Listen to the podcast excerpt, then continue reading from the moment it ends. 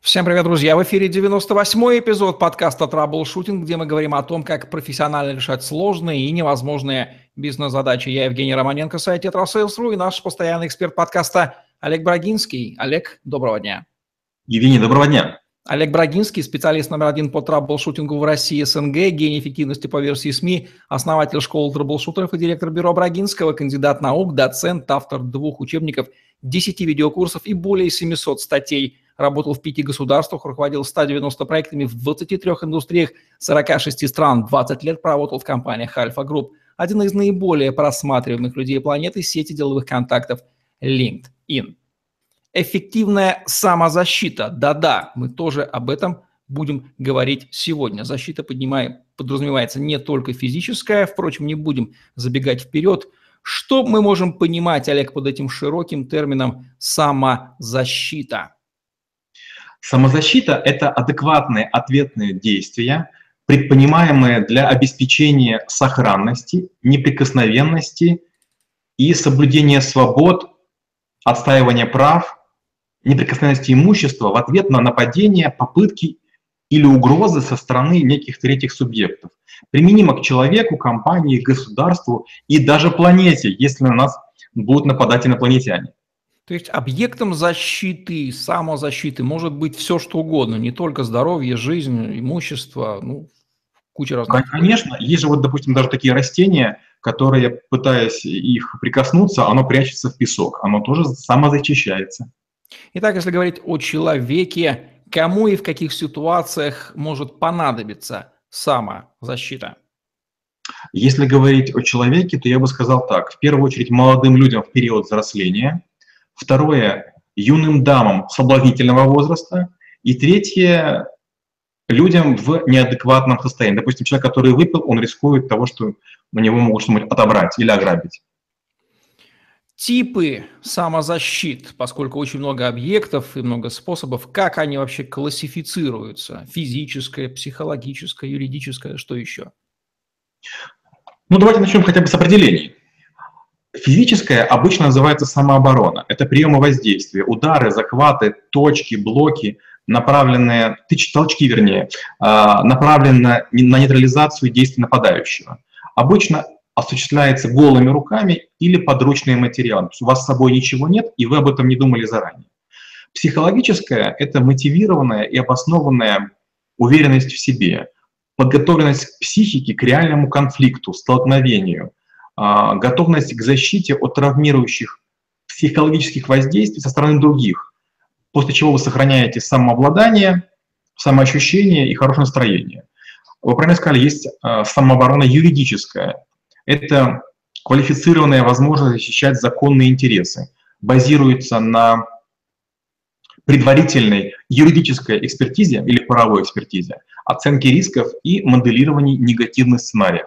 Но, естественно, самозащит может быть очень много. Скажем, дайверы, которые ныряют в воду, они опасаются э, охлаждения, они опасаются э, агрессивных животных. Люди, которые идут, например, пустыню, они должны опасаться обезвоживания и высоких температур. И когда мы даже на пляже находимся под палящим солнцем, мы занимаемся самозащитой, когда наносим солнцезащитный крем. Соответственно, и источников опасности может быть великое множество, они вообще поддаются классификации. Как не впасть в синдром студента медицинского вуза второго курса, который видит опасность в столе, микрофоне, компьютере, розетке, солнце, жизни вообще на этом земном шаре? Ну, конечно же, таких объектов много. Это капризный ребенок, уставший родитель, стервозная подруга, э, недовольный начальник, похотливый претендент на тело или бизнес, ну, до, до бесконечности. Комар, в конце концов, который хочет вас укусить и выпить немного крови, это тоже а, субъект третий, против которого вам нужна самооборона или самозащита. Да, особенно если этот комар человеческого пола, не будем говорить. Какого? Методы, способы, техники самозащиты. Здесь же тоже огромное количество. Какие тут могут быть э, классификации, если могут быть? Ну, если коротко, три важнейшие темы, которые вам потребуются в самозащите. Первое – это знать а, жизненно важные точки.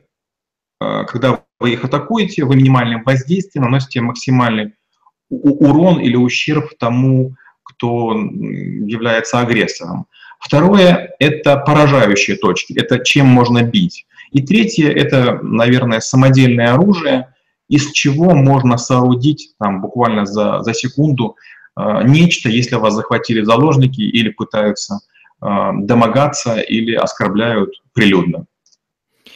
Самозащита – это всегда про предотвращение ущерба или, может быть, защита, направленная на получение выгоды по отношению к той ситуации, с которой мы имеем дело? Мне почему-то только первое приходит в голову.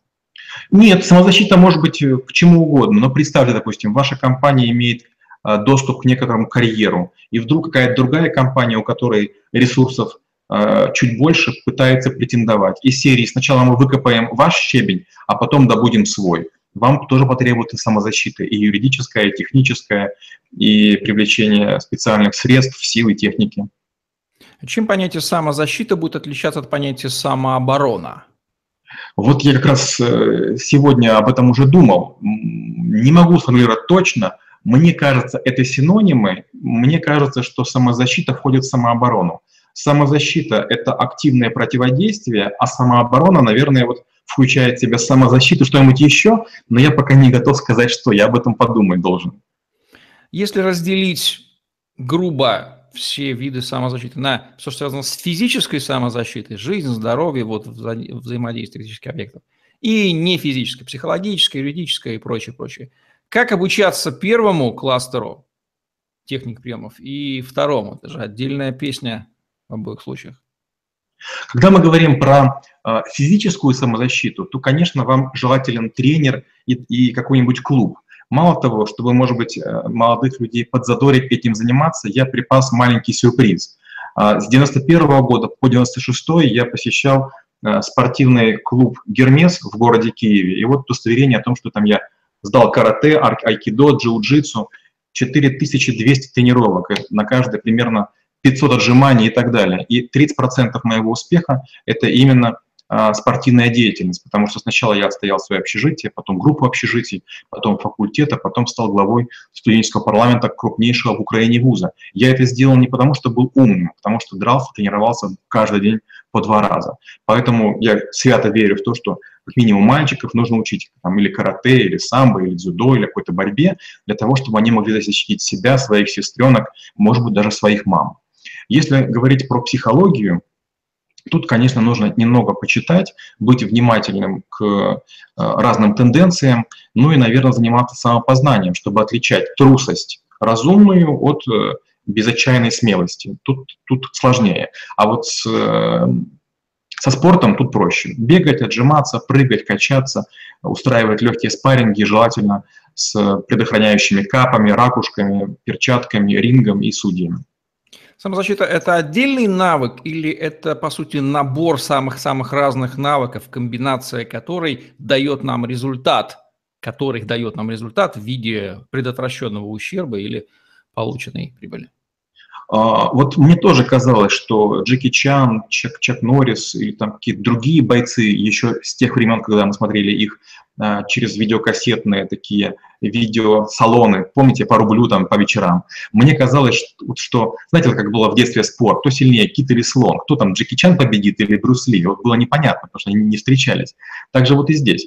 А, я глубоко уверен, что не важно, чем вы занимаетесь, самбо, боксом или дзюдо, есть плюсы и минусы. Скажем, боксеры действуют по правилам и не работают ногами. Встречается боксер и, и борец, победит тот, кто сделает первым. Или боксер сильнее ударит по голове, или борец пройдет раньше в ноги. Поэтому, конечно, лучше находить универсальные виды спорта, где работают и ноги, и руки, и голова, все что угодно. Тайский бокс, кстати, прекрасный пример, он не требует большого веса, он не требует там каких-то изнуряющих, там, каких-то там марафонских э, упражнений. Но я глубоко уверен, что одного навыка недостаточно. Иногда в китайских фильмах стоит какой-то мастер и говорит, а сейчас стиль пьяной обезьяны, а потом летящий журавль, а потом квакающая лягушка. Я понимаю, почему. Потому что он попробовал какой-то стиль, не срабатывает, он пробует второй, третий. То же самое и в реальном конфликте, в темной подворотне или там где-нибудь на вокзале а, против вас могут быть самбисты, а могут быть каратисты, а могут быть люди, которые с ножами. Вам потребуются разные навыки. Я глубоко уверен, что холодное оружие, горячее оружие или огнестрельное оружие, что специальная подготовка физическая, айкидо, джиу-джитсу, карате, борьба, бокс – это все-таки разные навыки, и им нужно желательно учиться.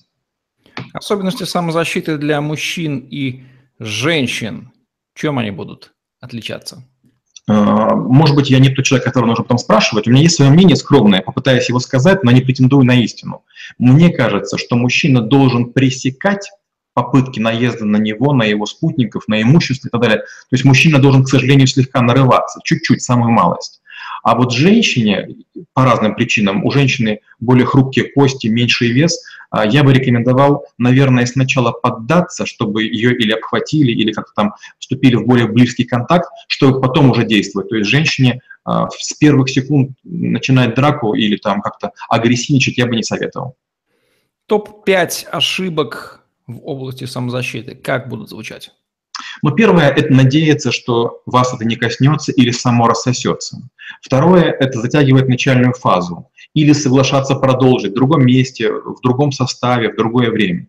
Третье – это надеяться на сильных друзей. Они могут быть заняты или по какой-то причине не заинтересованы вмешиваться. Четвертое – это полагать, что все люди здравые, война никому не, не нужна и со всеми может договориться. Пятое – не обучаться, не знать, не защищаться, не кричать, не звать на помощь. Кстати, о пределах, о друзьях, о пределах самозащиты. До какого уровня она работает, а когда уже нужна помощь друга? Как важно не вписаться в ситуацию, где мы заведомо проиграем? Я глубоко уверен, что не нужно на глазок пытаться определить уровень опасности. Даже худенький какой-то парнишка может уже отсидеть несколько лет, и он там в своей камере 5 или 7 лет тренировал один единственный удар, который там мизинцем протыкает брюшную, брюшную полость. И вам покажут, что вы с ним справитесь. Э, у меня была такая ситуация, как-то в общежитии я побил парня, ну, как бы он нарывался, а как бы он вроде крепыш, я вроде так был слегка накачан. А потом у нас были разборки в деканате. Он оказался чемпионом Европы по боксу. Ему казалось, что он крутой, а я просто не знал, кто он. Поэтому все-таки, наверное, вот как-то так. Как избежать синдрома постоянно на чеку, даже там, где не надо. Вот сидит человек на свидании, мужчина, да, и думает, исходит ли от официанта, который идет с чайником, опасность. Отличный вопрос, просто превосходный, прям гениальный вопрос. Я скажу так, этим нужно переболеть. У меня было время, мы, допустим, после сборов приезжаем, когда мы 2-3 месяца на раскаленном песке возле там Днепра или там Заводи тренировались, и, конечно же, лысые, голодные, как звери, и, и после этого хочется любого разорвать. Но через время это проходит, остается постоянная осознанность. Вот я все время, где бы ни находился, я все время оцениваю, а, где я нахожусь, запасные выходы. Это уже не паранойя, это просто, знаете, такое сканирование пространства, помещения людей, ситуации, обстановки, и неоднократно мне это помогало. А, и в бытовых ситуациях, и в рабочих, и таким способом я получил немало друзей. Только потому, что как бы прорабатываешь ситуацию за всех. Это занимает долю секунды. Если потренироваться, там, через время это будет занимать полторы секунды, может быть, секунду. А оно того стоит. Бывает ли такое, что человек попадает в ловушку самоуверенности, дескать, если я контролирую, обладаю, я супер самозащищен, и вот раз где-то получается прокол? У меня была такая история. Как-то я ехал к отцу, он жил в другом городе, он меня курил, к сожалению, и я с большим трудом в начале 90-х достал блок Мальбора, блок Кэмела. Кто помнит, это были совершенно ненормальные деньги, пачка стоила по 25 рублей. И вот, значит, там, э, ехал к отцу на его день рождения. Э, я так этим гордился, как-то так был настроение приподнятым. И вдруг на автостанции ко мне приходят два парня, у них разбитые в кровь руки, они еще указывают на какую-то группу людей. Я уже тренировался, может быть, даже мог бы, но я как-то подумал, что нас же учили, что лучше там не вмешиваться. Ну, я ему, значит, эти два блока отдал. К отцу приехал, говорю, отец, не поверишь, я к тебе без подарка. Ну, не знаю, поверил или не поверил. Но после этого мне повезло, и эти люди оказались в моем клубе. Я попросил тренера, нас поставили, я сначала с одним поговорил, на языке кулаков и ног, потом со вторым. После этого они ко мне приходили, но в конце концов все это разрешилось. Но к чему это меня приучило? К тому, что нужно до конца разбираться. Потому что есть вероятность, что вас побили сегодня, побьют завтра и послезавтра. На ваш бизнес наехали сегодня, через неделю и еще через неделю. Как применять некоторые правила искусства войны Сунь Цзы в контексте самозащиты? Ну, например, демонстрировать силу, когда слаб, показную уязвимость, когда защищен, или что-то еще? Евгений, вы знаете мои слабости. Э, действительно, Сунзы – это одна из моих любимейших книг, и, опять же, по нашей традиции, пять идей. Первое. Я практически плюс-минус буду цитировать Сунзы, плюс-минус. Первое. Введение войны должно быть быстрым. Не бывало еще, чтобы длительная война была выгодна. Второе. Мощь. Это умение применять тактику, сообразуясь с выгодой. Третье. Борьба имеет цель. Цель – это успех, победа или свобода. Четвертое. Полнота и пустота знать сильные и слабые стороны свои и противники для того, чтобы строить тактику. И пятое. Формы местности. Выясни влияние, которое оказывает территория на стратегии и тактику предпринимаемых тобой военных действий. Есть позиция фаталиста, мол, будь что будет, от судьбы не уйдешь, захотят убить, убьют, мол, чего самозащищаться. Насколько эта позиция эффективна? Где-то году в 93-м была такая ситуация, когда меня мой научный руководитель попросил помочь э, полечить базу данных на одном рынке. Какой-то был у него знакомый. И я поехал помогать какому-то знакомому его. И взрослому человеку, крепушу такому, в полтора раза выше меня и крупнее, прям при мне ткнули ножом в живот. И вот в этот момент я вдруг для себя подумал, что может быть все что угодно. Я потом это очень тяжело переживал, но потом был в Японии, в Окинаве, и мне сказали, что в Бусидой, путь самурая, одно из первых «представь себя мертвым, дальше жить не страшно». я стал фаталистом. Лучше погибнуть достойно, чем всю жизнь жалеть, что струсил. Как оценить эффективность самозащиты? Вот трудно сказать. Скорее всего, эта эффективность зависит от того, насколько вы ушли невредимы и насколько не токсичны последствия. Если вы ситуацию выиграли, но вас в любую секунду могут кирпичом ударить сзади, завтра, послезавтра, или вас обещали убить, или приехать разобраться через время, скорее всего, вы ситуацию ухудшили, и самозащита не наступила. Для меня самая лучшая самозащита – это когда драка заканчивается крепкой дружбой. Такое пару раз было, когда были какие-то ситуации, там была драка, синяки, кровь, но потом вдруг пожатие рук и друзья на всю жизнь. Вот для меня вот это лучший пример. Как оценить области реальной уязвимости нашего визави, в которых он о самозащите не позаботился и куда достаточно ткнуть пальцем, условно пробивающим брюшную полость, чтобы его поразить? Ну вот как раз, когда я провожу занятия в школе трэблшутеров по самозащите, я говорю примерно такой лозунг. Не надейтесь, не верьте, но ищите. Даже если человек хромает, даже если Э, на нем есть гипс, если он даже показывает свою уязвимость, я в это не верю. Если человек говорит, что он что-то боится, я тоже в это не верю. Есть такая сказка из серии, когда Щула говорит, делайте со мной все, что угодно, только не бросайте в воду. Или, похоже, другая сказка есть, только не, не терновый куст. Поэтому нет, все-таки будьте готовы от, э, встретить самый жесткий отпор, но, с другой стороны, пытайтесь действовать мягко. У Вандама, Жан-Клод Вандама, э, как-то, я помню, спросили – а пригодилось ли вам искусство вот, э, боевое, которое вы демонстрировали в фильме «Кровавый спорт»? Он сказал с улыбкой и не стесняясь, нет, потому что я быстро бегаю и могу закричать. Как связаны самозащита и выживание? Здесь прямая зависимость или какая-то сложная? А, мне кажется, что у них есть некое связующее звено, вот как у ножниц есть посередине такой винтик, так мне кажется, между выживанием и самозащитой есть одна область, в которую я свято верю, это анатомия.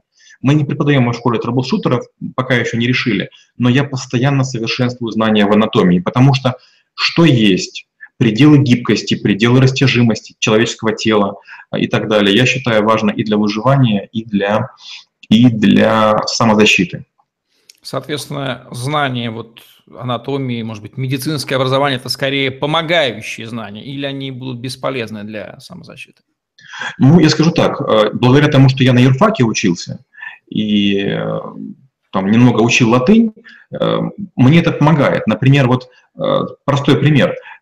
Люди, которые дерутся на улице, пытаются друг друга бить по челюсти или там по носу, но не знают, что у нас вот здесь вот есть такая клиновидная кость, она единственная в черепе, которая вогнута, и даже легкого тычка хватает для того, чтобы человек на секунду потерял сознание. То есть мы применяем колоссальные усилия, когда например, учим движение из бокса. Но бокс – это не травматичный вид спорта. Да, вам могут рассечь бровь, но это не больно, там, глобально. Да, вам могут э, там какую-то трещину нанести в челюсть. Но, с другой стороны, в реальной жизни те, кто бил по челюсти, знают, что проще руку поломать, чем разбить челюсть. А вот знание анатомии покажет, вот тут маленькая косточка клиновидная есть, вот тут есть лицевой нерв.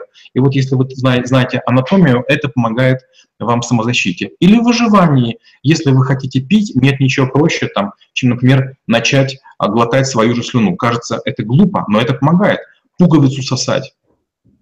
А почему такому базовому навыку, набору навыков по самозащите не обучают в детском саду, в школе, Евгений, я вот искренне не знаю. Большинство навыков, которые я преподаю, люди приходят и говорят, почему мы не знали это там лет 30 назад. Я говорю, я правда не знаю. Вот мне повезло, меня пичкали всеми этими знаниями. И мама, и папа, и бабушки, и дедушки. То есть книги это, это было просто постоянным, регулярным подарком. Я им радовался, я их все время читал. Но с другой стороны, это же выбор любого человека. Всегда можно, говорю, или пойти побранчать на гитаре где-нибудь в парке, или в это время пробежать кросс. Многие что выберут? Понимаем, что? Роль родителей в обучении детей навыкам самозащиты какова? Ну вот, вот в это я, кстати, не очень верю. Я вообще считаю, что учить детей или супруга супругу – это сложная штука, потому что, к сожалению, э, мы не верим тем людям, которые рядышком с нами близко. И многие ожидают, что окружающие меня люди, родственники, друзья, многие мои навыки знают. Нет, они на навыки не ходят, хотя я, может быть, даже обучил бы их бесплатно, и там э, в частном каком-то виде. Многие плавать не умеют, другие какие-то вещи делают. По очень простой причине. К сожалению, мы знаем чересчур много опасных мифов.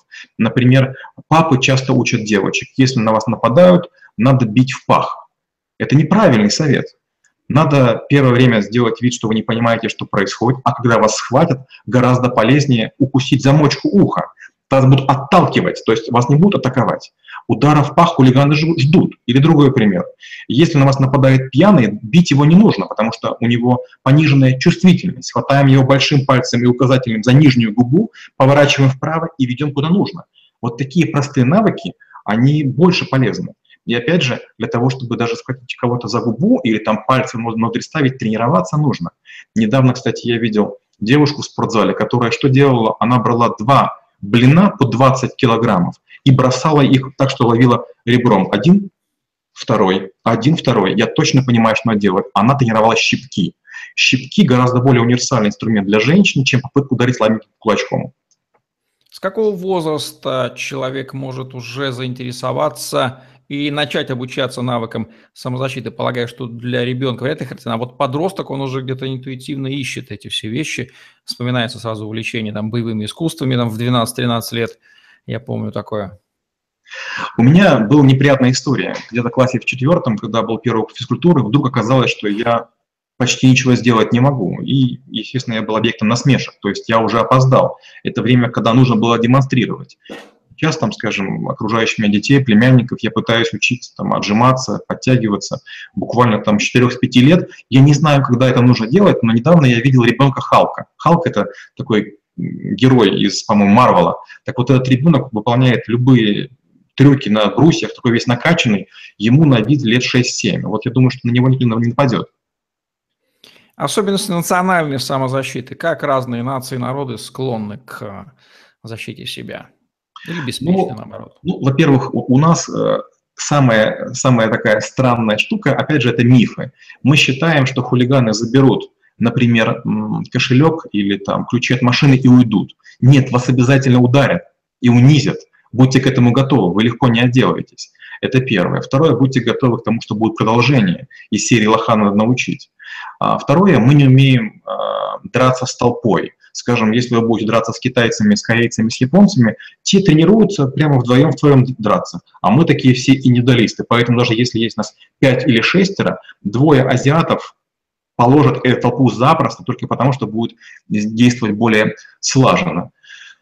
А, недавно я видел видео, опять же, мне прислала знакомая, мы с ней вместе работали на проекте в Siemens, а, где э, мигранты черные, чернокожие ребята втроем нападают на какую-то пару супружескую. И вот вокруг ходят немцы, прямо как будто бы ничего не происходит.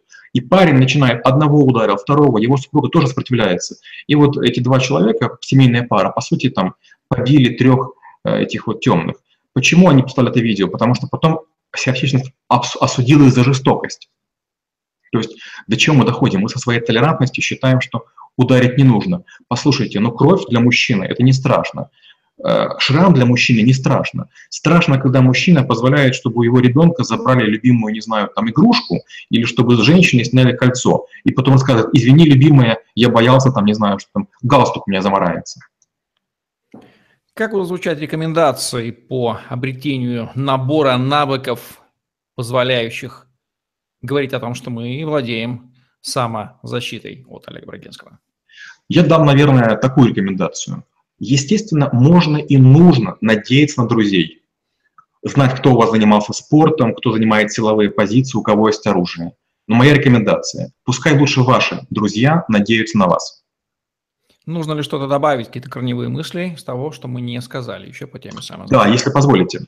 А, я сегодня уже говорил три важные вещи. Это поражающие точки, жизненно важные точки и самодельное оружие – постарайтесь подумать о том, что может быть оружием. Драться можно тарелкой, картиной, ручкой.